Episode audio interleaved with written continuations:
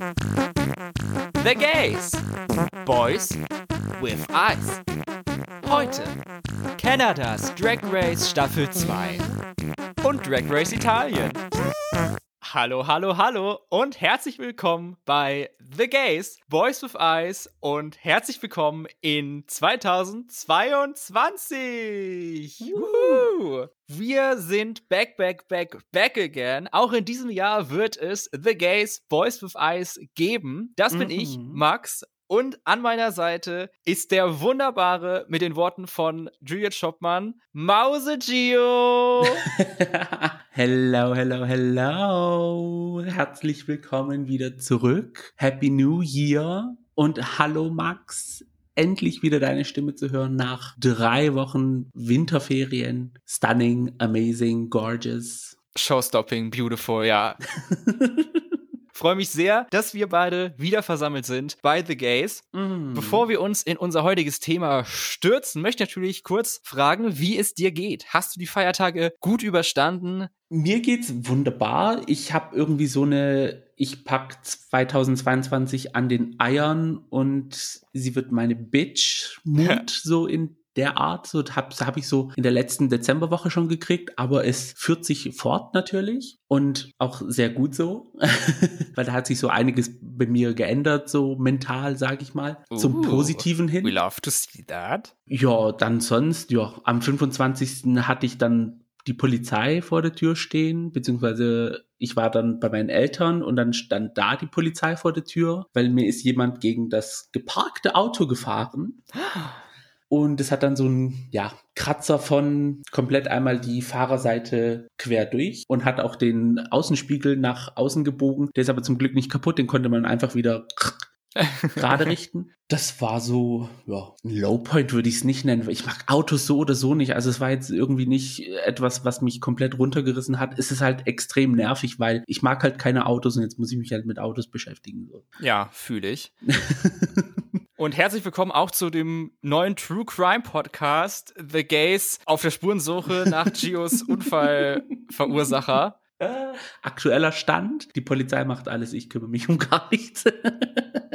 Ja, viel Erfolg dabei, dass da der Schuldige oder die Schuldige ausfindig gemacht wird. Ja. Und beim Weihnachtsprogramm, beim Griechischen, haben wir wahrscheinlich Auge gemacht bei der letzten Folge. Dieses oh. Jahr war es komplett schrecklich. Also oh. Heteromänner, die gesungen haben mit ihren Söhnen. Ja. Keine Küsse und Versöhnungen und alles. No, where is the fierceness? Where is.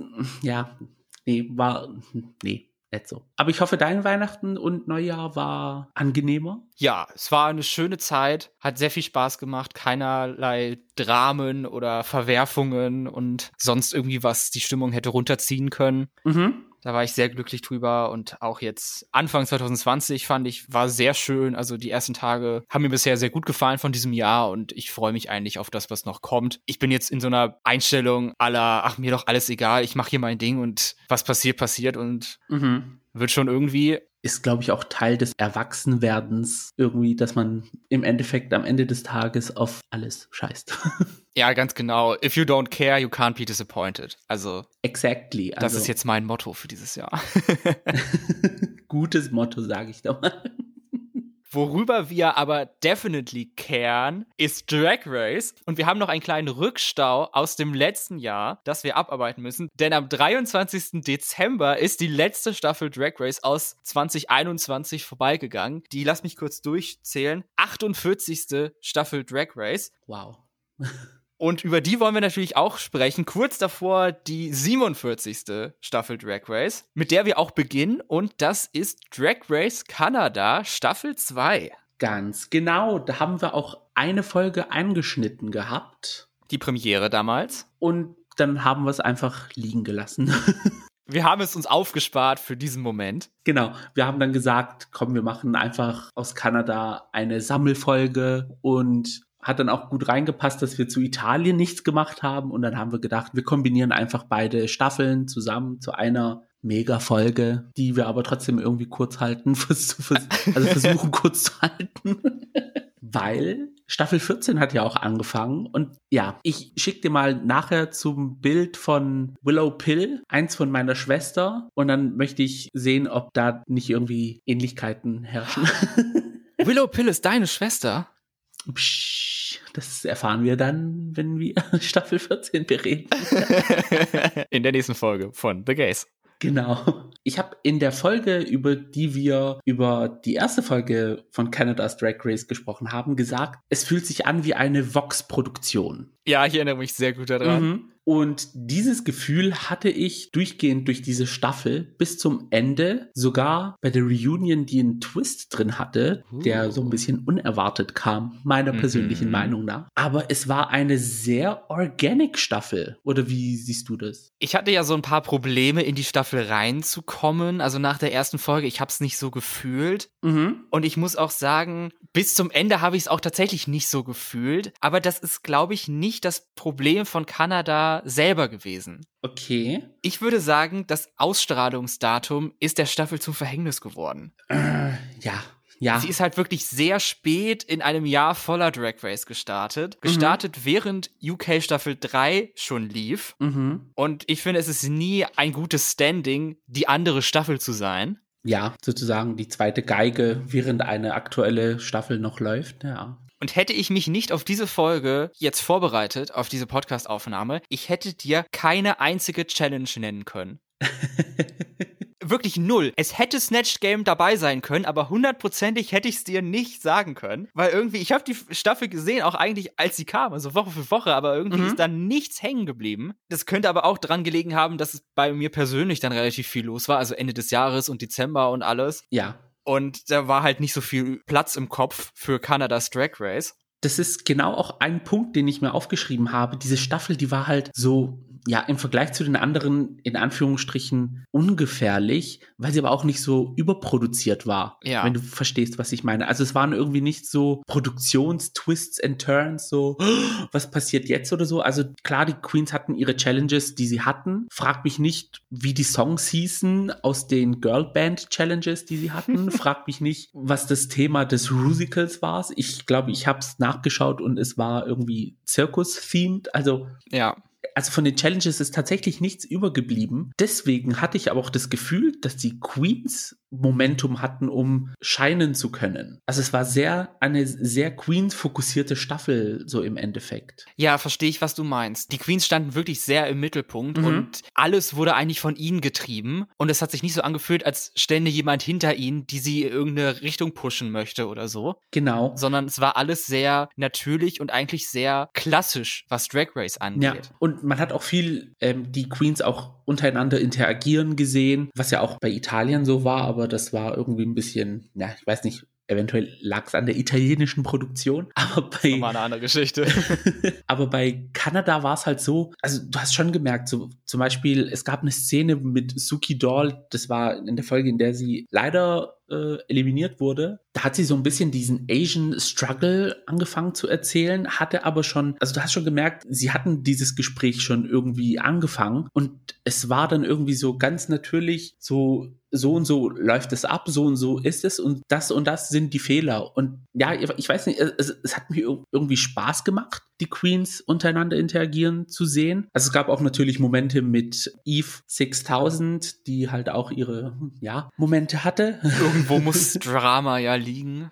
Genau. Ganz geht es nicht. Und trotzdem, also unterm Strich fand ich persönlich, war es eine sehr Queen-fokussierte Staffel und die Queens hatten auch einen guten Edit. Also du kannst jetzt nicht sagen, irgendwie, ja. die sind auf schlechtem Fuß irgendwie aus der Staffel rausgeflogen. Auch Eve zum Beispiel, als sie eliminiert worden ist, äh, hatte sie zwar ihre Moment auf der Bühne und die Folgen davor, aber beim Exit-Interview hat sie dann gemeint, so ja, eventuell lag es auch an mir und das ist ein Punkt, wo ich damit halt zu kämpfen habe und das dann angehen werde jetzt nach Drag Race. Und da hast du auch gesehen, so, ah, okay, gut, dann. Also sie, sie hat gesehen, dass es sich nicht ja, korrekt will ich es jetzt auch nicht nennen, weil mein Gott, das waren halt ihre Emotionen in dem Moment. Aber sie hat halt gesehen, dass sie da eventuell Fehler mit den anderen Queens gemacht hat und diese für die Zukunft korrigieren will. Ja, sehr viel Self-Awareness, was wir selten haben. Ja. Eigentlich. Jedenfalls nicht direkt dann noch in der, in der Folge sogar.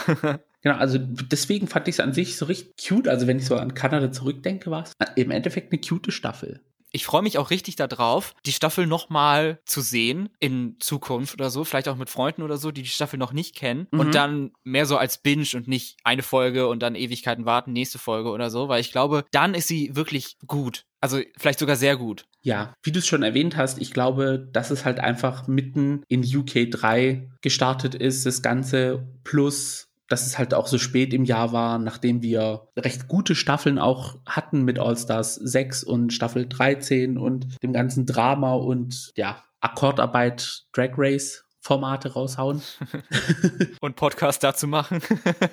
ja, oh ja. Unsere Arbeit darf man ja auch nicht vergessen. Persönlich würde ich aber auch sagen, ist es eine Staffel mit recht guter Fashion gewesen. Also wenn ich jetzt so an Kanada zurückdenke, da habe ich ein prominentes Outfit und das ist von Pythia, dieses Zentauren-mäßige. Der Runway hieß Dungeons and Drags in diesem pastellfarbigen, wo sie dann so halb Zentaure, halb Mensch so auf die Bühne gekommen ist. Ja. Das war so ein, wo ich mir gedacht habe, so, okay, gut, das kann man auch in seine Koffer packen, um auf den Runway zu kommen ich möchte mich da aus dem Fenster lehnen und die bolte These aufstellen. Kanada Staffel 2 ist die Fashion Season von Drag Race. Ja. Ich kann mich an keine Staffel erinnern, die von Anfang an so starke Runways gezeigt hat bis zum Schluss. Mhm ich habe das schon von Anfang an eigentlich, hatte ich diesen Gedanken, schon eigentlich in, der, in den ersten paar Folgen und das hat sich wirklich bis Ende hin durchgezogen. Mir fallen wenige okaye Outfits und ganz, ganz wenig schlechte Outfits an. Und ich finde, die allermeisten Queens haben so ein hohes Level an Fashion gezeigt. Also mhm. Prithia, Isis, Suki, Kimora, Adriana, Gia, Eve, Stephanie. Ja. Das sind jetzt acht Queens gewesen von zwölf, wo ich sagen würde, absolut top genial.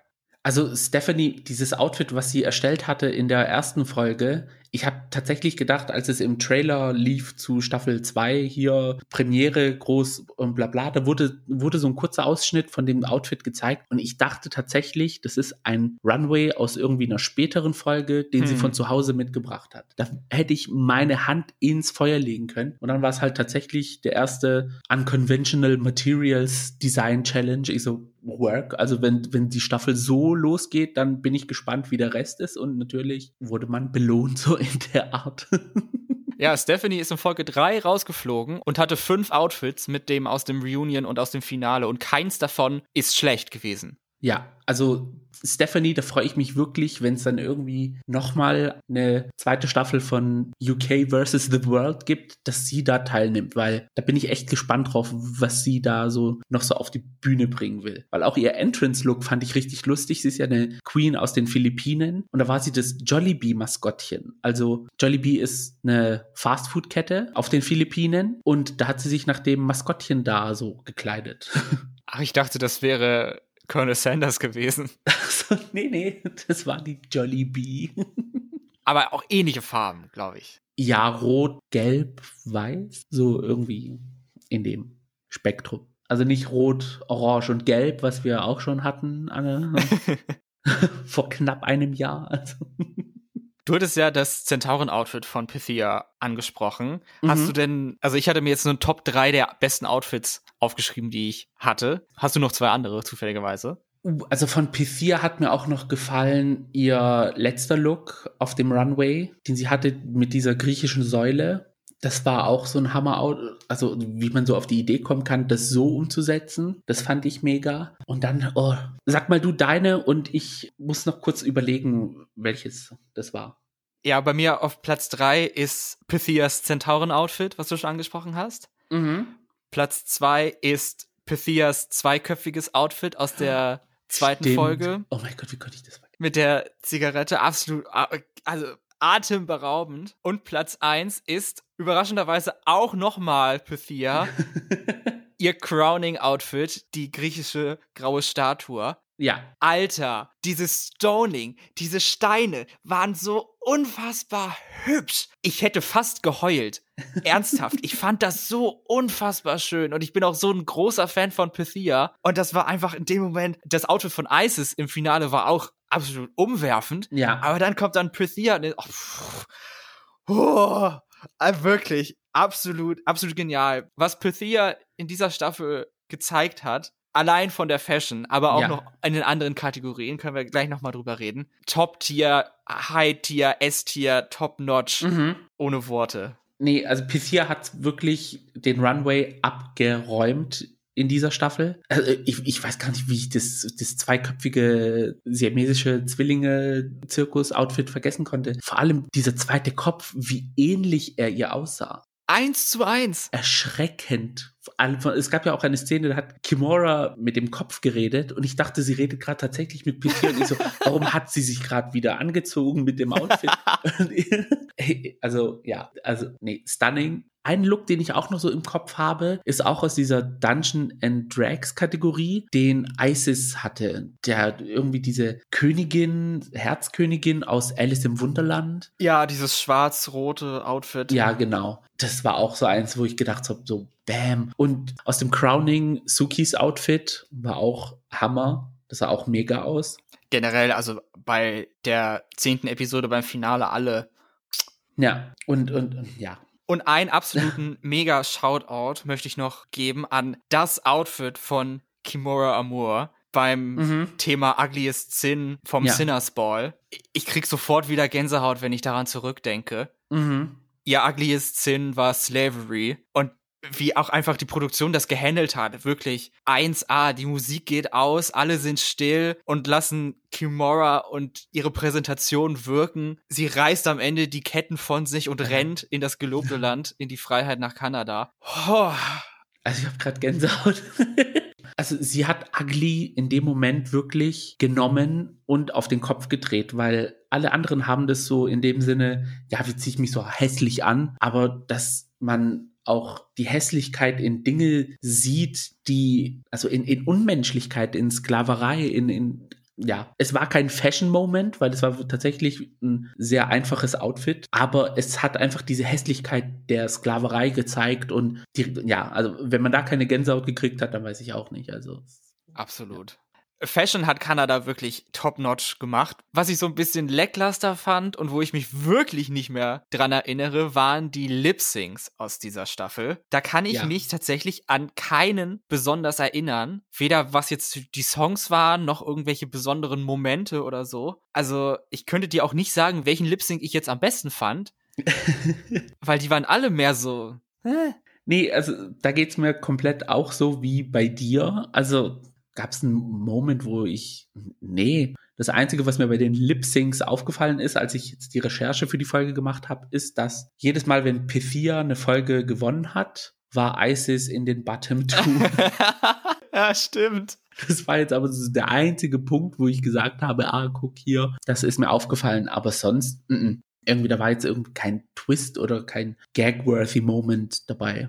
Ja, also höchstens fand ich jetzt alle Lip-Syncs mit ISIS fand ich schon besser als vielleicht noch andere, aber trotzdem, ja. der mega Gag-Banger-Moment war bei keinem dabei. Wenn ich es jetzt mit All Star 6 vergleiche, oh. keines der Lip-Syncs konnte an Silkies Barbie Girl Lip-Sync rankommen. Gut, das ist, läuft ja auch außer Konkurrenz, muss man eigentlich sagen. Ja. Lip-Syncs, okay, haken wir ab. Muss ja Kanada auch jetzt nicht besonders nee gut machen. Es scheint ja in anderen Kategorien. Genau, es reicht. Fashion reicht so in dem Sinne. Was, wo sie aber auch noch einen Shining Moment hatten, fand ich diese Staffel, die Judges. Ja, auf jeden Fall.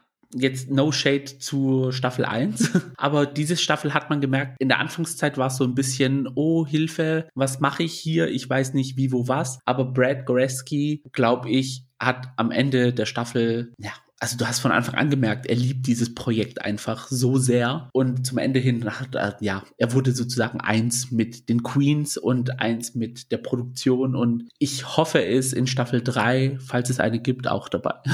Äh, gibt es, ja. Ich glaube, die ist schon auf jeden Fall confirmed. Very good, very nice. Wer im Judges Panel sitzt, glaube ich noch nicht, aber ich hätte jetzt kein Problem, wenn die vier wiederkommen oder auch noch Stacey McKenzie vielleicht. Ja, also dass man irgendwie so eine Rotation mit reinbaut, so wie zwischen Tracy Melcher und ähm, Amanda Brugel. Ja, von mir aus kann Amanda eigentlich immer da sitzen und Tracy und Stacey können sich abwechseln. Ja. Kam mir eh so vor, dass Amanda öfters da war als Stacey. Das Gefühl hatte ich auch. Ohne da jetzt die echte Statistik zu kennen, aber dann wird es wahrscheinlich auch so sein. Nee, also wie gesagt, das Judging war dieses Mal, fand ich, sehr viel angenehmer als von Staffel 1. so, wir haben ja viel über die Folgen und alles gesprochen, aber jetzt so wie sich die Queens platziert haben, das wissen wir ja jetzt theoretisch in Anführungsstrichen noch nicht. Aber da würde ich jetzt mal sagen, würden wir einfach mal die Platzierungen durchgehen und sagen da unsere Meinung zu den Queens. Wärst du da mit dabei? Auf jeden Fall. Let's go also zu den ersten vier muss ich sagen, von den vier hätte ich tatsächlich wirklich sehr gerne viel mehr gesehen. Als erstes eliminiert wurde Beth als die Staffel angefangen hat, habe ich mir gesagt, so, ja, von ihr möchte ich tatsächlich gerne mehr sehen. Also auch generell, sie, sie, sie war mir von Anfang an sympathisch, hat aber jetzt leider nicht gereicht für mehr. Ja, ich glaube, sie war noch nicht ganz bereit dafür. Also mhm. in keiner Einstellung wirkte sie jetzt besonders confident und ich glaube, sie war sehr, ja, noch in sich und das war alles, glaube ich, noch ein Momentchen zu viel für sie. Ja, das hat man dann so im Laufe der ersten Folge gesehen. Das gleiche Gefühl hatte ich dann auch bei Ocean Aqua Black. Da war es aber nicht mehr so von der Personality, sondern vom Drag. Also das, was ich auch danach auf Instagram gesehen habe, was sie so anbieten wollte. jo, jo. ja, sie ist eine andere Art von Drag Queen. Sie ist jetzt nicht so auf viel Polish und so ausgelegt. Mhm. Sie soll einfach entertain und das kann ja. sie bestimmt auch sehr gut, aber das bringt leider weniger bei einem Format wie Drag Race. Aber das, was ihr an Fashion gefehlt hat, hat sie durch Campiness mit reingebracht. Also irgendwie ist dann auch wieder gleich auf. Ja, absolut Freude. Ja. Und dann geht es auch schon los mit den Hard Hitters in Sachen Fashion. Stephanie Prince als dritte. Wie gesagt, von ihr möchte ich unbedingt mehr auf International All-Stars sehen. Ja, ich fand sie von Anfang an sympathisch. Also sie war eine meiner Favoritinnen vom Anfang. Deswegen war es schade, dass sie so früh rausgegangen ist, aber hat mich jetzt auch nicht überrascht, muss mhm. ich sagen, weil die Konkurrenz ist ja doch relativ stark. Aber ich denke auch nicht, dass das das letzte war, weil ich denke, sie hat noch sehr viel mehr zu bieten. Ja, das gleiche kann ich theoretisch auch zu Suki Doll sagen. Also die zwei zusammencasten und dann abgeht die Luzi. Auf jeden Fall. Dann haben wir drei Queens, wo ich jetzt nicht erwartet hätte, dass sie so früh raus, na so früh, aber in Anführungsstrichen so früh rausfliegen. Das wäre Eve 6000. Ja, gut, sie hatte ja schon nicht so das beste Standing. Also, wenn man sich ihren Track Record mhm. anguckt, Low, Low, High, Bottom 2 eliminated. Also war es dann, glaube ich, am Ende nicht so die Überraschung. Sie hat sich ja. das alles wahrscheinlich auch ganz anders vorgestellt. Also, und ich glaube, sie kann das auch viel besser, als was am Ende jetzt da passiert ist. Aber mhm. wahrscheinlich ist das auch dann so ein bisschen, ja, Pech oder was zu wenig. Es waren halt nicht ihre Challenges und so. Also. Ja, aber dieses Outfit, was sie für, für den Zirkus Runway anhatte, das fand ich mega lustig. Der Clown, der vom Löwen gefressen ja, wurde. Ja, absolut. Mega, mega, mega, mega. Und der Monochromatica-Look. Also, ja. Also, wir haben hier sehr viel Potenzial für International All-Stars. Oder vielleicht gibt es ja auch ein eigenes Kanada All-Stars nach Staffel 3 oder so. Gerne kann alles gecastet werden. Also. Noch mehr Drag Race. Cynthia Kiss ist dann als nächstes gegangen und da hätte ich jetzt tatsächlich nicht erwartet, dass sie so früh fliegt. Also ich hätte sie eher anstelle von Kendall gesehen. Ja, wir hatten ja dieses Trio aus Cynthia, Gia und Kendall drin, die Clique, das Brad Pack. Mhm. Fand ich auch etwas überraschend, dass Cynthia dann als erste gegangen ist, weil sie hatte schon, glaube ich, so alles, was es braucht, um auch gewinnen zu können mhm. würde ich sagen. Auch wenn ich jetzt bei ihrer Fashion nicht ganz so mitgegangen bin. Sie hat zwar alles selber gemacht und auch Props to her, aber irgendwie hat dann immer, war immer irgendwie was off. Ja. Es war ein bisschen schade, aber wenn es, wenn es richtig ist, dann ist es sehr richtig, wie in den letzten beiden Folgen auch, bei der Reunion und beim Finale. Da sah mhm. sie Hammer aus. Und eine Sache möchte ich zu ihr noch sagen. Justice for Cynthia, warum sie beim Musical nur safe war und nicht mindestens high. Was sie da gesungen hat, das waren eine der besten Vocal Performances aller Zeiten und es war live. Sie hat es live gesungen. Es Stimmt. war nicht ja. autotuned und so. Und dafür war sie dann nur safe. Come Tja, on now. Da steckt man leider nicht mit drin. Ist ja nicht ihre Schuld, dass die Rolle nur im Bett saß und nur am Anfang einen Auftritt hatte. Also hätte man ihr auch nur was am Ende reinschreiben können. Ja. Bei Kendall ging das mhm. ja auch. Und die war dann high. Also. Mh. Also wie gesagt, ich habe es vorhin erwähnt, ich kann mich tatsächlich an die Challenges so nicht erinnern.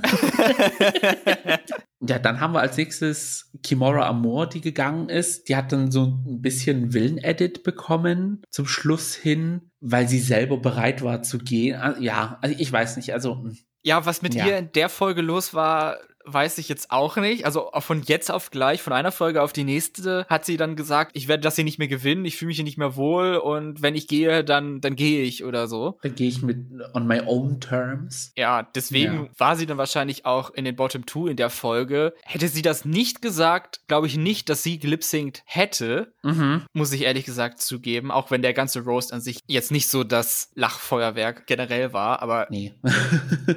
Leider nein. ob sie jetzt die schlechteste war, weiß ich jetzt, also würde ich jetzt nicht sagen, aber naja, sie wollte dann gehen und ist dann auch gegangen, aber trotzdem, was sie davor gebracht hat in der Staffel, wirklich beeindruckend und sehr ja. unterhaltsam und sehr durchdacht. Auf Platz 5 haben wir dann Adriana und von ihr muss ich ehrlich sagen, von ihr habe ich es nicht erwartet, dass sie so weit kommt. Aber das hat sich geändert mit dem Outfit, das sie anhatte, mit den Kuchen-Tablett, das sie um den Hals hatte. Dieses, ich weiß nicht, Marie Antoinette, Let Them Eat Cake-mäßige, wo der Kopf von Marie Antoinette sozusagen auf dem Tablett mit den anderen Kuchenstücken war. Das war ein sehr intelligentes Outfit, war auch nicht schlecht, aber dann gab es halt Momente bei ihr, wo man gedacht hat, ja, da muss man so ein bisschen All-Stars-Polish mit hinterher reingeben, damit man hier und da jetzt ein paar Sachen nicht sieht, beziehungsweise ausbessern kann. Aber im Ja. Endeffekt, ja, ja, sehr sympathisch auf jeden Fall. Absolut. Ja. Ich war auch relativ früh ein Fan von Adriana und es hat mich dann sehr gefreut, dass sie es bis auf den fünften Platz geschafft hat. Aber es war auch so ein bisschen so ein Auf und Ab und man musste oft mit ihr zittern oder um sie zittern, ob sie jetzt lip sinken muss und alles. Aber auf jeden Fall das Potenzial ist da. Genau. Dann kommen wir zum, ja, nenne ich es mal, Opfer des Twists der Staffel.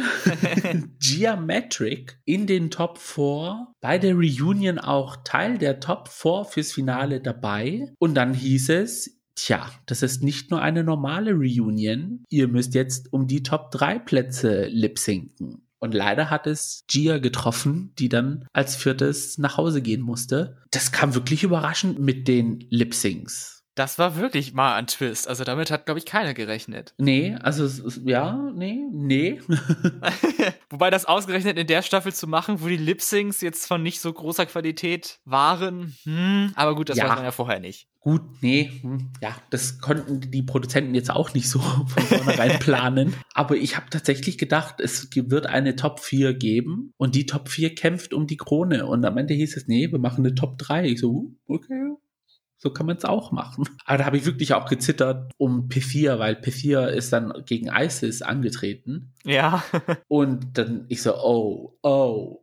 Also ich war auch bis zum, ja, bis zu fünf Minuten vor dem Crowning auch, oder nee, ich sag's später, wenn wir dann dazu Mhm. kommen. Und dann dachte ich mir so, oh nee, also äh, ich will auch nicht, dass alle vier, irgendwie, also irgendeine von den vier gehen, weil die sind mir jetzt mittlerweile alle so sympathisch geworden. Ja, und dann, ja, wie gesagt, von den vier konnte ich mich jetzt am meisten mit Gia anfreunden, dass sie geht, aber es hat trotzdem irgendwie wehgetan. Und sie hat ja auch eigentlich einen sehr guten Track Record, was ich gar nicht so auf dem Schirm hatte. Aber wenn man sich Mhm. anguckt, sie hatte viermal High, ein Win, ein Save und zweimal Bottom Two. Also schon, Ja, also die meiste Zeit war sie auf der oberen Seite. Und dann durch diesen Twist dann rauszufliegen, ist natürlich schade, aber ich glaube, sie hat das nicht wirklich gestört. Also auch dann danach und im Finale oder so, sie wirkte absolut freudig und happy und ja, hat sich davon nicht irgendwie brechen lassen. Und das finde ich auch sehr gut. Also man hat ihr den Herzschmerz in dem Moment angesehen, dass es halt gerade in dem Moment zu Ende ist, aber sie war overall sehr glücklich mit dem, was sie abliefern konnte. Und da kann sie auch stolz sein, also kann man wirklich nichts sagen. Und ja, dann geht's auch schon in die Top 3 und da muss ich ehrlich sagen, am Anfang der Staffel hätte ich gesagt, P4 ja, ISIS ja, mit Kendall, ich hätte es tatsächlich nicht gesehen, dass Kendall in die Top 3 kommt. Ich hätte gedacht, so entweder Mitte der Staffel oder kurz davor ist dann Schluss. Und Cynthia wäre dann in den Top 3, aber gut, ja.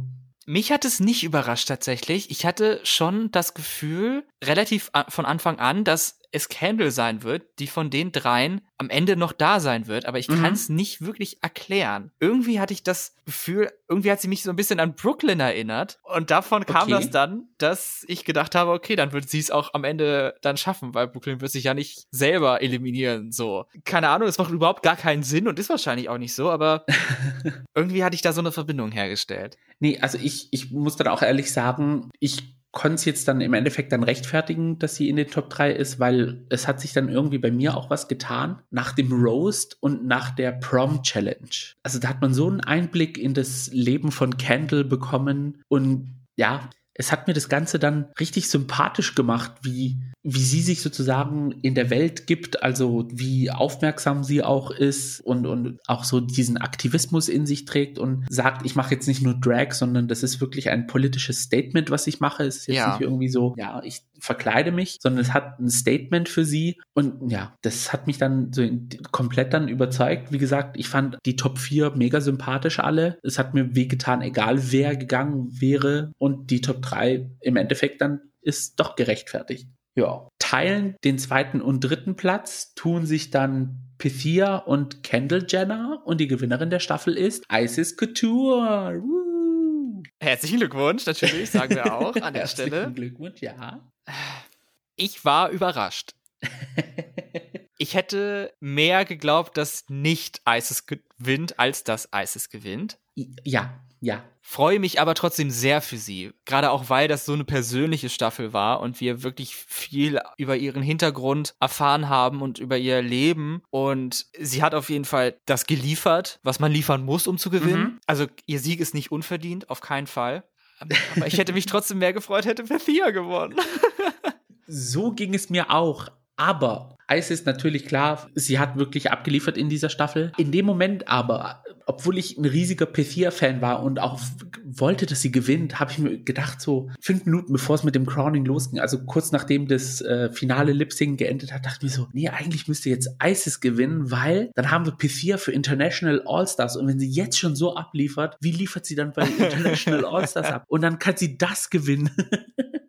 wie eigennützig von dir, dass du einfach nur mehr von Pythia sehen möchtest. Deswegen soll sie jetzt hier nicht gewinnen. Deswegen dachte ich mir so, nee, im Endeffekt soll dann doch Isis gewinnen, weil dann haben wir mehr von Pythia. wie gesagt, man steckt nicht drin und ja, man kann es keinem böse nehmen, dass jetzt Isis gewonnen hat. Hm. Ich muss auch hier noch mal kurz zugeben, dass ich das Finale erst heute geguckt habe von dieser Staffel. Ich hatte mir nur, als die Folge halt gerade frisch war, das finale Lip Sync und das Crowning angeguckt, weil ich da gerade keine Zeit hatte, die ganze Folge zu sehen. Mhm deswegen wusste ich natürlich, wer gewinnt. Und jetzt habe ich jetzt das Finale nochmal richtig gesehen und ich war die ganze Zeit wirklich mega emotional und auch dann wirklich auch am Ende, ich musste dann auch mal wieder weinen bei Drag Race. Warum passiert mir das immer? Ich glaube vor allen Dingen wegen Pythia, weil ich einfach so, das einfach so toll fand, was sie gemacht hat und mir wirklich so gewünscht hätte, dass sie gewinnt. Aber auch obwohl sie nicht gewonnen hat, kann sie so unfassbar stolz auf sich sein. Und ja. ich werde mich auf jeden Fall noch an Pythia erinnern. Wenn, wenn ich alles über ja. diese Staffel vergessen habe, dann wird mir Pythia noch im Gedächtnis bleiben. Ja, so, so geht's mir auch. Also Pythia, also ja, es war das Jahr von Pythia. es war ihre Staffel, ja. nur Isis hat am Ende die Krone und auch rightfully so. Ja, also wie gesagt, ich fand es auch cute, dass sie auch als verkündet worden ist, wer gewonnen hat, so, dass sie sich auch so alle zusammen gefreut haben, so, oh yeah, ISIS, yay. Und du hattest auch das Gefühl, so, auch wenn ich jetzt nicht gewinne, freue ich mich, dass du gewonnen hast. Das hattest du die ganze Folge über. Was war jetzt ja, nicht so. Auf jeden Fall. Ich äh, äh, äh, versuchte irgendwie das Auge auszupicken, damit ich dann im Endeffekt dann doch gewinne oder so. Hatten wir ja auch so Finale, wo die Queens jetzt nicht so zusammengewachsen sind.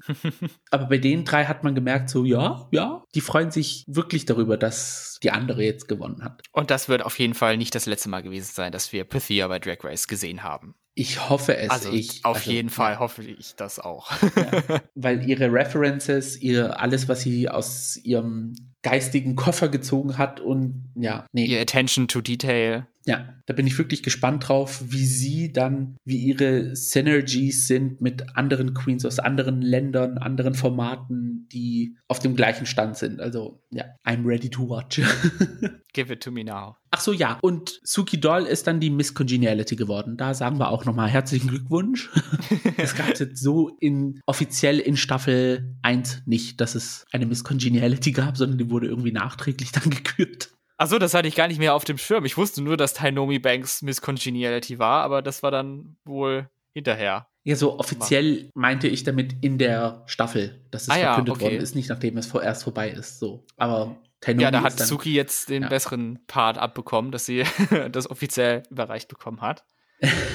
Und da hatte ich, das hatte ich jetzt eben noch kurz vorher gesehen, bei einer Folge von IMHO stand das in einem Kommentar darunter, dass Suki wohl für die anderen Kandidatinnen gekocht hätte oh. nach dem langen Alltag und sie nur vier Stunden Zeit hatten zu schlafen am Tag. Aber mhm. Suki hat sich dann noch die Zeit genommen, um für alle zu kochen. Und deswegen wäre sie Miss Congeniality geworden. Das hätte wohl Isis erzählt. Aber unconfirmed. Wenn es stimmen sollte, cute, ja, nee, also. Dann hätte ich auch für sie gestimmt, auf jeden Fall. Ja, das sowieso, ja. Tja, dann würde ich sagen, gehen wir vom kalten Kanada ins warme Italien über, auch wenn es Winter ist, aber egal.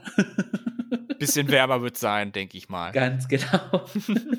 Denn wir haben mit Drag Race Italien eine dritte Staffel auf dem europäischen Kontinent erlebt. Ich habe mich lange davor gedrückt, die Staffel zu sehen, habe es aber jetzt natürlich nachgeholt, in einem mehr oder minder Binge über zwei Tage verteilt. Sechs Folgen, acht Queens und ungefähr eine Million Stunden Drag Race, weil die Folgen gingen ewig. Ja. Also oh, mir gingen die Folgen viel zu lang. Ich, äh, es tut mir leid, ich habe es teilweise nicht ausgehalten. Wir sagen ja öfters mal im Podcast, wir würden gerne mehr die Queens untereinander interagieren sehen. Aber Drag Race Italia hat das Ganze nicht nur überspitzt übertrieben, sondern ja, komplett out of context genommen. also die Snatch Game Folge, die ging ja knapp eineinhalb Stunden lang. Also keine Drag Race Folge sollte so lang gehen, nachdem wir diese Staffel erlebt haben. Ja, nehmt euch bitte ein Beispiel an Italien und macht es so nicht und macht die Folgen bitte ein bisschen kürzer. Aber weißt du, warum das so ist? Also ich glaube, der einer der größten Gründe, warum die Folgen so lang sind, ist, dass die Judges reden und reden und reden Aha. und reden und reden, nichts dabei sagen, aber sie reden einfach immer weiter. Zwischendurch kommt dann noch die Info, ach ja, und ihr müsst ein Fotoshooting als Mini-Challenge machen, aber ich rede noch und rede noch und rede noch. Ah, mein Alter, wir haben auch hier, die nächste Sendung kommt auch noch, also ich glaube, die Italiener lieben es einfach, die Poesie ihrer Sprache zu hören. Mm die hören sich alle sehr gerne selber reden bei Drag Race ja, also, Italien. I don't Fall. know. Bei Sanremo ist es ja auch so, dass ja der italienische Vorentscheid sozusagen für den Eurovision Song Contest. Da dauert ja eine Gala, nennen sie das dann, also das Finale und, und die Shows davor. Da mhm. dauert ja eine Gala, obwohl auch nur eine Handvoll Sänger singen an dem Abend, dauert ja Ewigkeiten, weil man redet über die Errungenschaften der Person und über die Songwriter und ja. ich glaube, es ist halt einfach so ein italienisches Fernsehding, das halt halt viel geredet wird, viel Informationen, weil es gab ja auch einen Zwischenfall in zwei Folgen, also am Ende einer Folge und am Anfang einer anderen Folge. Da wurde auch so Einblenden gemacht, so Attenzione, bla bla bla bla, ja. keine Ahnung was. Und dann Disclaimer und. Ungesendetes Material, aber wir senden es jetzt, oder was? Also. Also es war, ja. Es war wild, auf jeden Fall. Es hat trotzdem Spannung reingebracht. Also das stimmt, ja, ja, das war ganz witzig mal. Zuerst möchte ich mit dir über die Judges reden, die ja sehr viel selber reden. Mhm. Ich weiß nicht, wie es bei dir war, aber ich habe wirklich ungelogen 30 Minuten gebraucht in der ersten Folge, bis ich verstanden habe, dass dieser Mann mit der Glatze der Host Priscilla ist. davor habe ich mich die ganze Zeit gefragt, hä? Wer ist das denn? Was will der hier? Der kam doch gar nicht im Intro vor. Wo, wo kommt der denn her? Was ist das denn? Und es hat irgendwann einen Klick gemacht. Oh, er ist RuPaul auf Italienisch. Der einzige Judge, der RuPaul am nächsten kommt. Und du hast so lange gebraucht. Also, okay ich kannte jetzt weder sie in Drag als auch ihn out of Drag. Deswegen war das für mich so ein bisschen, ja, auch weil halt Tommaso Sorsi die erste Mini-Challenge geleitet hat und Priscilla halt nicht dabei war. Ja, ja, nee, ja, stimmt. Also, Wäre das so gewesen, ja. hätte ich es, glaube ich, eher gecheckt, aber so, ne.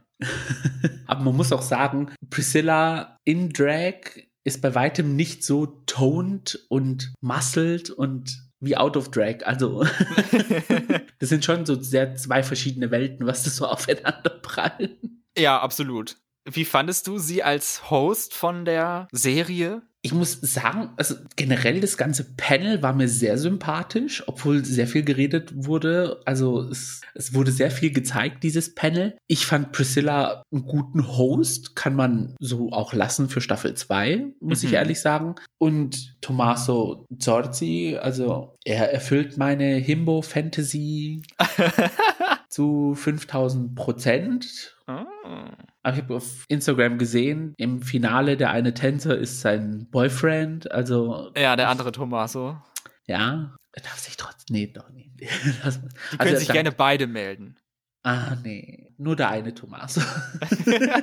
Wir können sie uns ja teilen. Ich nehme dann ja, den anderen, freundlicherweise. Nochmal zu Priscilla. Ihr Mug ist vielleicht jetzt nicht on par mit RuPaul Speed. Aha. Und ich fand jetzt auch nicht, dass sie diese absolute Freundlichkeit ausgestrahlt hat wie Supreme Deluxe. Aber ich fand trotzdem, dass sie es mit unfassbar viel Herz und Verständnis ja. für die Queen gemacht hat. Und deswegen ist sie in meinen Augen auch eine sehr gute Wahl als Host mhm. gewesen. Ob sie eine sehr gute Wahl bezüglich der Gewinnerin gemacht hat, äh, darüber reden wir, gleich dann später nochmal. Ja. Nee, aber man hat auch gemerkt, als dieser eine Zwischenfall passiert ist, hat sie gesagt so, wir sind hier, wir vertreten die LGBTQ-Community und wir möchten das auch so respektvoll wie möglich machen. Wir möchten aber auch die Produktion respektieren, die mit uns zusammenarbeitet. Und deswegen ist dann das passiert, was passiert ist. Und ich glaube, ja, wenn sie nicht so mit Herzblut dabei gewesen wäre, hätte sie es, glaube ich, nicht angesprochen, dass auch die Produktion hinter den Kameras auch ein Teil davon ist, um diese Show zu machen. Und die müssen natürlich dann auch entsprechend respektiert werden. Und ja, da habe ich mir gedacht, so gut, du weißt Bescheid. das war ihr Shining Moment. Ja, und auch in der ersten Folge, obwohl die Entscheidung sich dann im Laufe der Staffel jetzt nicht unbedingt, ja, wo sie gesagt hat, okay, das ist jetzt die erste Folge in Italien von Drag Race. Wir lassen wir jetzt mal keinen nach Hause gehen, obwohl ich jemanden eliminiert habe. ich meine, irgendwo wünscht man sich das ja auch für die erste Folge. Ja. Dass keiner nach Hause geht. Aber irgendwie ist generell niemand irgendwann nach Hause gegangen bei Drag Race Italien. ja, gut, ja, ich sag mal so, sechs Folgen, acht Queens, hätte man es gemacht, dann hätte man eine Top 2 am Ende. Ja, wie früher halt. Ja, jetzt hatte man eine Top 4. Da kann man jetzt mal zusammenzählen an einer Hand, wie viele Queens gegangen sind. In sechs Folgen. Hier bei Italien würde ich einfach jetzt schon mal über die Queens reden und danach über noch, was uns so aufgefallen ist und was uns vielleicht so gestört hat an der Staffel und so. Fangen wir an mit der Queen, die in Folge 2 gehen musste. Ivana Vamp, die, das Big Girl von Italien. Ja hatte mir von Anfang an jetzt nicht so die Ich komme weit in der Staffel Vibes gegeben, aber ich glaube, das lag auch sehr am Edit. Also ich hatte das Gefühl, man konnte schon früh erkennen, wer es hier weit bringen wird und wer nicht. Mhm. Ja, ich muss auch ehrlich sagen, als ich den Trailer zu Drag Race Italia gesehen habe, hatte ich auch so First to Go Vibes gehabt. Als dann die Folge war, habe ich mir gedacht, so, hm, okay, vielleicht steckt dann doch mehr hinter ihr. Ich glaube auch, dass da mehr hinter ihr steckt hat man dann in der zweiten Folge gesehen, aber jetzt durch diese ganze Geschichte, wie es da so abgelaufen ist, hatte sie halt dieses Pech, dann als erste die Staffel zu verlassen. Die zweite Queen, die gegangen ist, oder wobei man eher sagen muss, sie wurde gegangen, sie wurde nämlich expelled. Ja. in Norma Jean nach dem großen Vorfall und wo sie dann wahrscheinlich so ein bisschen off-script gehen mussten, wo es dann ein extra Lip-Sync for Your Life gab. zwischen ihr und einer anderen Queen. Mhm. Und sie hat dann leider den kürzeren Stick gezogen und wurde, musste dann gegen ihren Willen gehen. Aber gut, niemand geht hier mit seinem Willen. Also selten. Ja, ich weiß nicht. Also auf der einen Seite finde ich es dann gut, dass man die Notbremse zieht und sagt, ähm, hello, achte mal bitte auf dein Verhalten, weil es war ja auch, glaube ich, die älteste Queen aus dem ganzen 46 Haufen. Jahre alt. Ja, also da müsste man schon ein bisschen mehr Reife erwarten, sage ich jetzt mal. Jo, mein Gott. Aber nee, auf der anderen Seite fand ich es gut, auf der anderen Seite, aber was man dann so im Nachhinein erfahren hat, was im Hintergrund passiert ist, also was dann so ein bisschen geleakt worden ist, was passiert ist. Äh, okay, Moment, wir müssen ja. das jetzt einfach einschieben, weil wir haben es ja noch nicht gesagt. Also der große Vorfall, der in Antakt passiert ist, in Folge 3 beim Rusical. Also es war so ein bisschen so, so ein surrealer Moment, weil es ist einfach, sie reden und dann plötzlich explodiert die Situation. Norma Jean ist extrem wütend auf alles, auf die anderen Queens, auf die Produktion, was sie hier alles mitmachen muss. Sie ist so alt und mit, sich mit ihm hier alles rumschlagen und die Produktion, was ihr, was tut ihr mir an und alles und ist dann wütend weggestürmt und dann haben noch alle anderen auch mitgeredet und sich darüber aufgeregt und alles. Nur Divinity und Elektra saßen da und haben ihren Sekt getrunken und wussten gar nicht, was hier los ist. Also so wie ich es verstanden habe, trotz Untertitel, ist, glaube ich, enormer wütend gewesen, wie generell alles gehandhabt wird also dass da nicht irgendwie nach Skript gegangen wird. Also dass in der ersten Folge die erste Queen geht, in der zweiten Folge die zweite Queen geht. Also dass da hier aussortiert wird. Mhm. Und dass alles so Friede, Freude, Eierkuchen ist, dass sie sich halt mit anderen Queens abgeben muss, die nicht so professionell sind, dass die Produktion nicht professionell ist. Dann hieß es auch noch, also sie, sie hat es ja auch schon gemacht, dass sie die Produktion beleidigt hat vor laufender Kamera. Also sie hat dann wirklich zu Leuten gezeigt und hat sie verbal angegriffen. Ja. Es wurde angeblich auch handgreiflich, also dass oh. sie die Hand gehoben hat gegen Produktionsmitarbeiter und und ja, da wurden auch recht harsche Worte gefallen, auch gegen die Judges, was auch für, für, für, für einen Clownsverein so generell alles ist.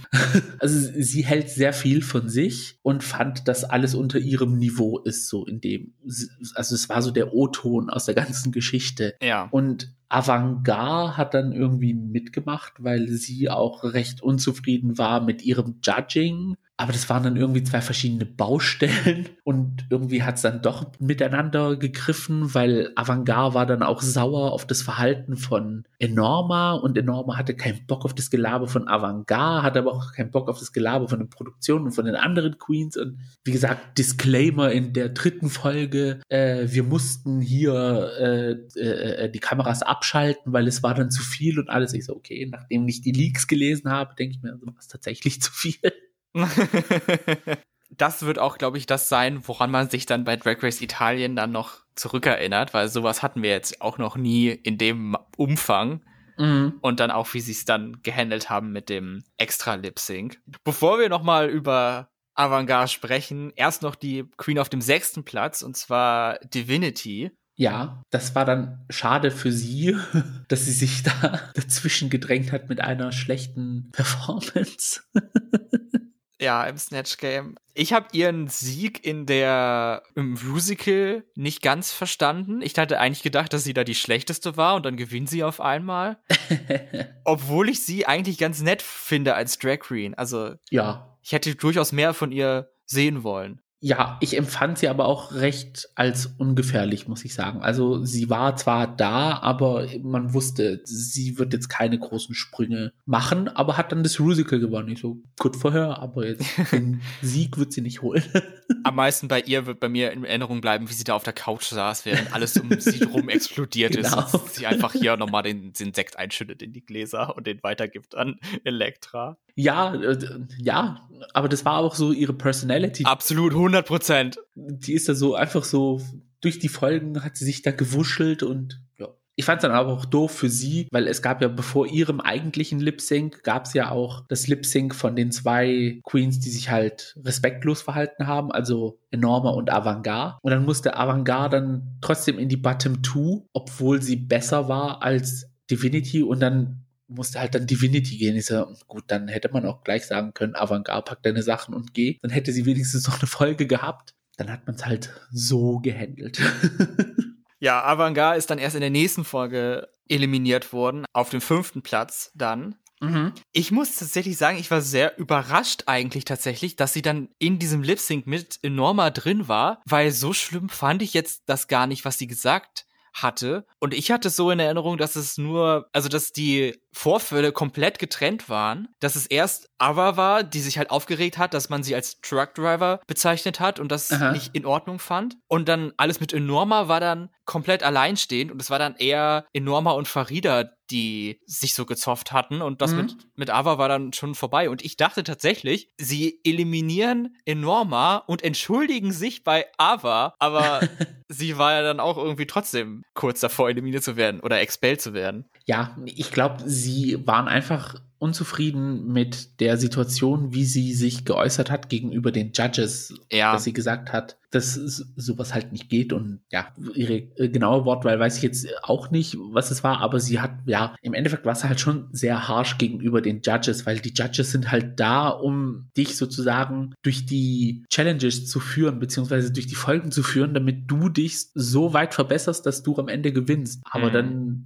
das so zu kritisieren und zu machen, also ja, also so ein Verhalten von den zwei ältesten Queens. ja, I don't know. Hätte nicht sein müssen, aber hat halt ein bisschen Pep reingebracht. Auf jeden Fall. Kommen wir zu unserer Top 4, mit der wir ins Finale gegangen sind und auch zu der Queen, die am Ende Miss Congeniality oder wie es hier heißt, Miss Drake Sympathica wurde. Lukisha Lubamba, die in der ersten Folge eigentlich mhm. hätte gehen sollen, aber dann auf den letzten Metern noch zurückgeholt wurde, von wegen, ach nee, du darfst doch bleiben. da hat sich dann Priscilla umgedreht und meinte, Candy, Candy, I don't want you to go. Vor allem, Lukisha war schon aus der Tür, also und sie hätte sie es nicht gehört, dann wäre sie einfach rausgegangen. Also ja. das war wirklich im aller, aller, allerletzten Moment. Aber ist es nicht lustig, dass das Jahr begonnen hat mit einer Staffel, wo eine Queen sozusagen eliminiert wurde und dann hieß es, nee, du bleibst und dann hat es geendet mit einer Staffel, wo es hieß, du fährst nach Hause, aber nee, Ach, doch, nee, bleib. doch nicht. ja, wir sind wirklich full circle. Ach ja, nee, ich, ich keine Ahnung. Also im Endeffekt, ja. es war auch immer eine wilde Fahrt mit Lukisha auf jeden Fall. Ja. Wir haben sie nicht einmal ohne einen Hut gesehen. Ohne Bart, ohne Hut. Geht sie nicht aus dem Haus. Ja, ich weiß nicht. Also, das war jetzt aber auch, glaube ich, die schwächste Top 4, die man generell hatte. Wir hatten zwei Queens, aber es waren auch so wenige Folgen, das muss man dann aber auch sagen. Wir hatten zwei Queens, die keine Siege hatten. Eine Queen, die einen Sieg hatte, aber mehrere Bottoms. Und dann eine Queen, die zwei Siege hatte. Ja. Und keine Bottoms. Bei fünf kompetitiven Episoden. Gorgeous. Choices. Lukisha darf dann nicht am finalen Lip Sync teilnehmen und wird dann nochmal im letzten Moment doch nochmal eliminiert. Wenn du am Anfang der Staffel nicht gehst, dann gehst du halt am Anfang der Folge. Und vor allen Dingen, ihr wurde irgendwie kein Moment des Bedauerns gewidmet, sondern einfach Lukisha, sachet away, du bist eliminiert. Oh. Du darfst hier nicht teilnehmen. Tschüss, auf Wiedersehen. So, also das fand ich extrem hart. Ja, das, ja. Ich muss ehrlich sagen, ich habe die letzte Hälfte der finalen Folge noch nicht gesehen aber ich weiß, mhm. wie es natürlich endet, das Ganze. Ja. Weil für mich war es einfach so eine anstrengende Shuffle anzuschauen. Es ist wirklich, man braucht wirklich viel Kraft. Also ich hab, bin gefühlt da ein Jahr gealtert, als ich es geguckt habe. Also du bist schon in 2023 mental. Happy New Year! Reden wir noch kurz über die Top 3, egal wie es ausgeht. Also, ne, wissen wir egal.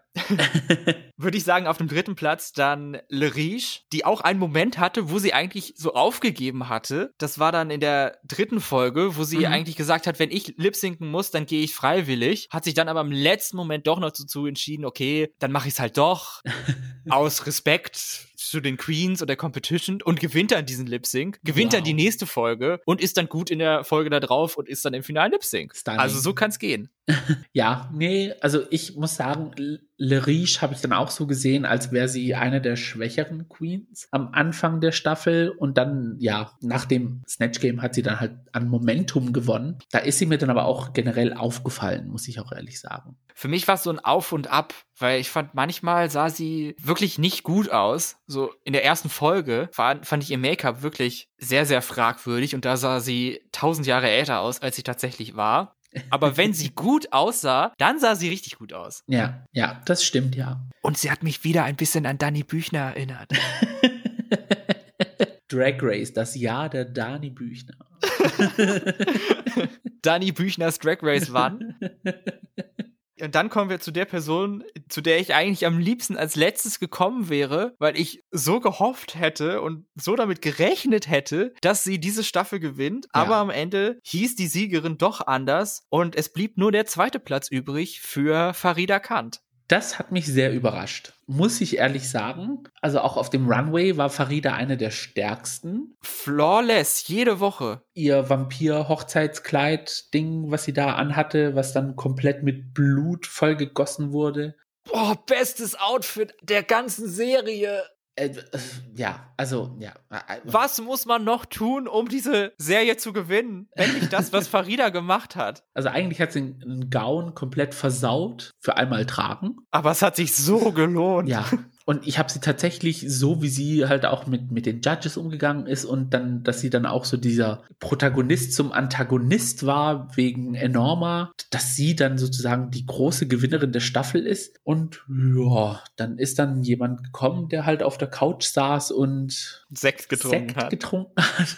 Und so ist mir auch Electra Bionic in Erinnerung geblieben. So einfach ja, immer so durch die zweite Geige spielen, unscheinbar mit Top Runways dann als große Gewinnerin der Staffel. Uh. Ja, wir haben mit Elektra Bionic die erste Queen, die es geschafft hat, eine Staffel zu gewinnen, ohne eine einzige Maxi-Challenge zu gewinnen. Ja. Dafür hat sie drei Mini-Challenges gewonnen, die Queen der Mini-Challenges. Trotzdem war sie aber immer nur safe, safe, safe, safe und einmal high zumindest. Ja. Durfte aber trotzdem dann die Krone mit nach Hause nehmen. Also, ja.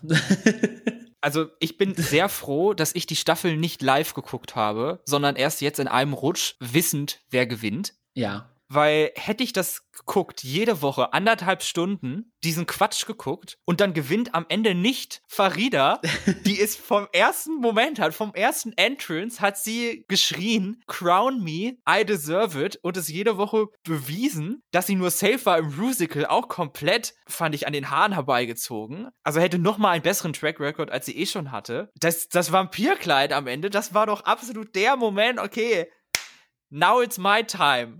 Aber das sahen die Judges dann leider anders. Ich, ich, ja, ich weiß nicht, also du bist in die Staffel, also ich habe die Staffel ja dann tatsächlich so geguckt, wie sie rausgekommen ist, außer das Finale. Es war tatsächlich, du gehst in die Staffel rein mit einer Non-Elimination, dann hast du eine Elimination, die eigentlich die zweite Elimination hätte sein sollen, aber es ist halt dann die erste. Dann hast du eine Double Elimination mit zwei getrennten Lip-Syncs Dazwischen ist noch eine Folge mit einem Double Chantel übrigens. Ja. Folge 3 ist auch niemand gegangen. Stimmt. Uh, uh, ja, also, also ja. also in dem Zeitraum, wo drei Leute hätten eigentlich rausfliegen müssen, ist nur eine Person rausgeflogen. Und zu dem Zeitpunkt, wo es vier hätten sein müssen, kamen alle auf einmal. Wrum. Es passt aber auch zu 2021, weil sehr selten hat die Queen gewonnen, die den besten Track Record hatte und generell so den Winner-Vibe hatte. Mhm. Ja, ja, stimmt, nee. Da hast du recht. Also hat es dann dem Ganzen einfach nochmal die Krone aufgesetzt und leider nicht auf den Kopf von Farida. Im Endeffekt mochte ich die Staffel, weil sie halt so chaotisch war.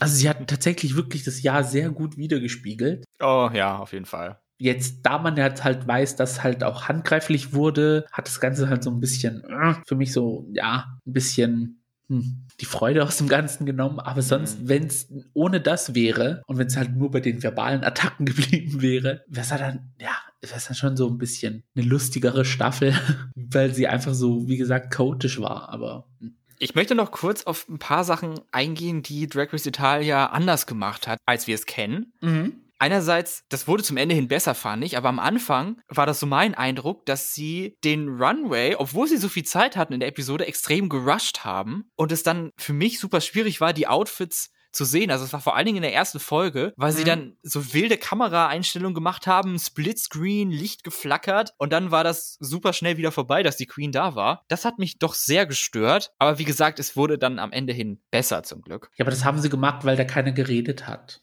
Hätte da jetzt währenddessen jemand geredet, dann wäre es wahrscheinlich länger gewesen. Da hätten sie sich dann Zeit genommen. Ja, okay, verstehe, klar. Interessant fand ich den Ansatz, dass sie erst sagen, welche Queens safe sind, also du, du, du, ihr seid safe, und dann die verbleibenden Queens, ihr seid die Tops und die Bottoms, aber das sagen wir euch erst, nachdem die Judges Deliberation passiert sind. ihr macht jetzt Antakt, viel Spaß beim Zittern und jemand von euch muss dann lip sinken oder und gewinnt, aber wir sagen euch nicht, wer es sein könnte. Es hat halt sowas von keinen Sinn gehabt, die safen Queens schon von der Bühne zu schicken. und dann die Bottoms und Tops. Es war irgendwie, ja. Ich habe mir ist auch aufgefallen, es lag aber auch wahrscheinlich an der kleinen Zahl der Teilnehmer, dass mhm. es mindestens drei Bottoms gab und dann halt eine Top Queen und nie immer zwei Bottoms und zwei Top Queens, sondern immer drei Bottoms und eine Top Queen. Also konntest du aus einer Hand ausrechnen, wer da die Gewinnerin der Folge sein wird. Aber sicher wussten sie es erst hinterher. Ja, das wurde dann hinterher offiziell verkündet. Aber ja, ich fand es dann mega lustig, dass die Safen Queens dann schon in den Workroom reingelaufen sind und dann kamen die Bottom Queens und die Top Queens und sind dann dazugestoßen. Also die hatten eventuell zwei Minuten ja. Zeitabstand.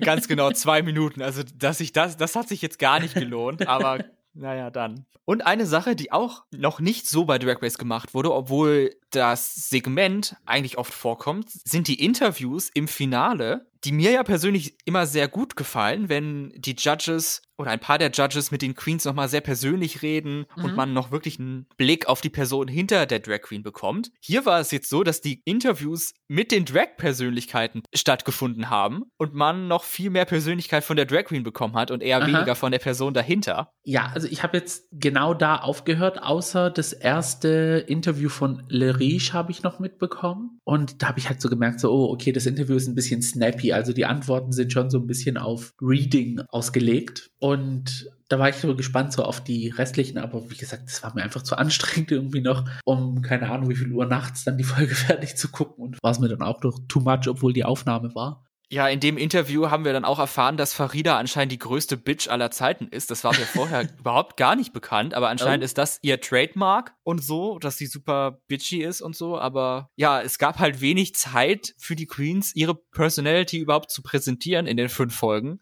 Ja. Da musste man jetzt am Ende noch dieses Interview nachschieben und dann haben wir uns die alle erstmal richtig kennengelernt. Da hoffe ich mal, dass für Staffel 2, falls es eine gibt, mehr Budget zur Verfügung steht, mehr Queens und mehr Folgen. Mehr Folgen, bisschen kürzer, dann das nimmt sich ja dann auch nichts. Ja, bitte. Also theoretisch hatten sie die gleiche Sendezeit wie Staffel 13 von den Stunden her, aber halt nur fünf Folgen. Jetzt hätte ich noch eine Sache, die ich angesprochen hätte, aber ich weiß nicht, ob ich sie machen soll, weil sie passiert ganz am Ende der Folge. Und das war eigentlich für mich der beste Moment der ganzen Staffel, weil mhm. ich damit überhaupt nicht gerechnet hätte. Etwas, was noch nie bei Drag Race passiert ist, aber ich auch so eine süße Idee fand. Aber ich will dir das jetzt auch nicht halt spoilern, weil es mich so überrascht hatte. Okay. Ich sag einfach mal so, gerade in der Staffel, und wir hatten das Thema auch schon angesprochen bei dem großen Streit, dass darauf sehr viel Wert gelegt wird, das dann nochmal zu machen und da nochmal so, so einen Blick drauf zu werfen für uns Zuschauer, womit wir eigentlich selten Berührungspunkte haben, fand ich eine absolut süße Idee. Und das hat das Ganze am Ende doch zu einem versöhnlichen Abschluss dann gebracht. Da konnte ich dann irgendwie auch nicht sauer sein auf die Staffel, dass sie so langatmig war und dass Farida nicht gewonnen hat. Oh, gut. Ja, weil mein letzter Stand war, dass als die Queens die eliminierten Queens zurückgekommen sind, um die letzte Performance, die Top 4 Performance sozusagen zu lernen, also die mhm. Choreo, dass die ja untereinander jetzt nicht so nett waren bezüglich der Umarmungen. Ja, warum sie das thematisiert haben, habe ich jetzt auch nicht verstanden. Du, wen hast du umarmt und war das echt? Und du, welche Umarmung fandest du jetzt fake oder was? Also, come on, who the hell cares?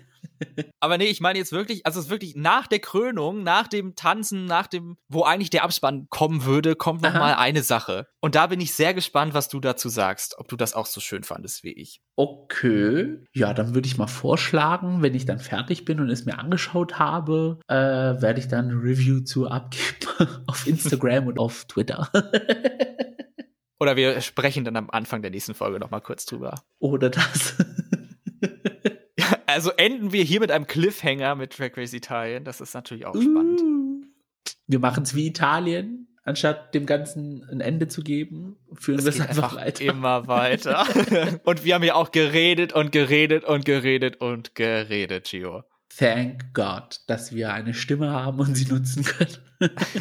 Our voices will be heard. Aber ich denke, das ist ein guter Moment, um dann doch den Schlussstrich zu ziehen unter Kanadas Drag Race Staffel 2 und Drag Race Italien Staffel 1 und somit allen Drag Race Staffeln aus 2021. Yes, jetzt haben wir Clean Slate für alles, was 2022 ansteht. Was in der Dunkelheit lauert. Es ging ja schon los mit der ersten Folge Staffel 14, wie wir schon erwähnt haben. Yes. Ich bin sehr gespannt, wie die Staffel sich entwickelt. Ich glaube, wenn sie es nicht verhunzen durch Overproduction, kann das eine sehr, sehr gute Staffel werden.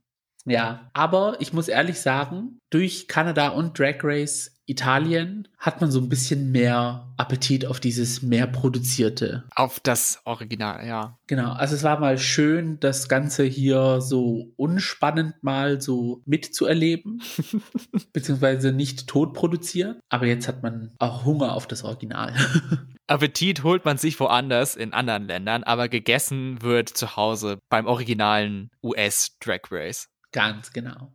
Damit widmen wir uns dann in der nächsten Folge den beiden Premieren von Drag Race Staffel 14.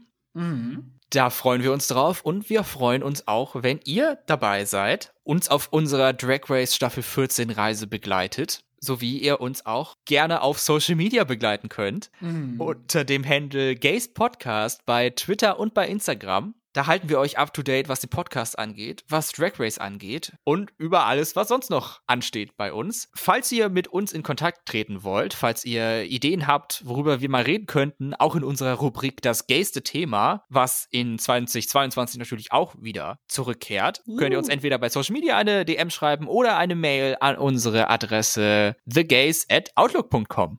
Uh, yes, da bin ich jetzt mal wirklich gespannt drauf, was da für Ideen reinkommen. Und wir haben eine große Änderung auf den Plattformen, Alarm. auf denen man unseren Podcast hören kann. Man kann jetzt nicht nur auf Apple Podcast Podcast bewerten, sondern auch bei Spotify. Woo! Das dürfte gerne auf beiden Plattformen machen. Es geht auch ganz einfach. Einfach die Spotify-App auf eurem Smartphone öffnen, The Gaze anklicken und dann uns eine hoffentlich volle Sternbewertung geben. Yes! Und ihr könnt dem Podcast auf Spotify natürlich auch folgen. Dann kriegt ihr auch eine Notification, wenn eine neue Folge rauskommt. Diese Folge zumindest ist jetzt am Ende angelangt. Gio, es war mir eine Freude, endlich wieder mit dir reden zu können. Es fühlt sich an, als wären wir nie weg gewesen. Ich muss es auch sagen. es hat mir großen Spaß gemacht. Same geht mir genauso. Ich hoffe, ihr hattet Spaß mit uns. Ich hoffe, ihr bleibt uns weiter treu. Und ja, wir wünschen euch ein tolles Jahr 2022 mhm. mit Drag Race, mit gaysten Themen und natürlich auch mit uns. Uh. Mein Name ist Max. Mein Name ist Gio. Und das war The Gays. Macht's gut. Ciao.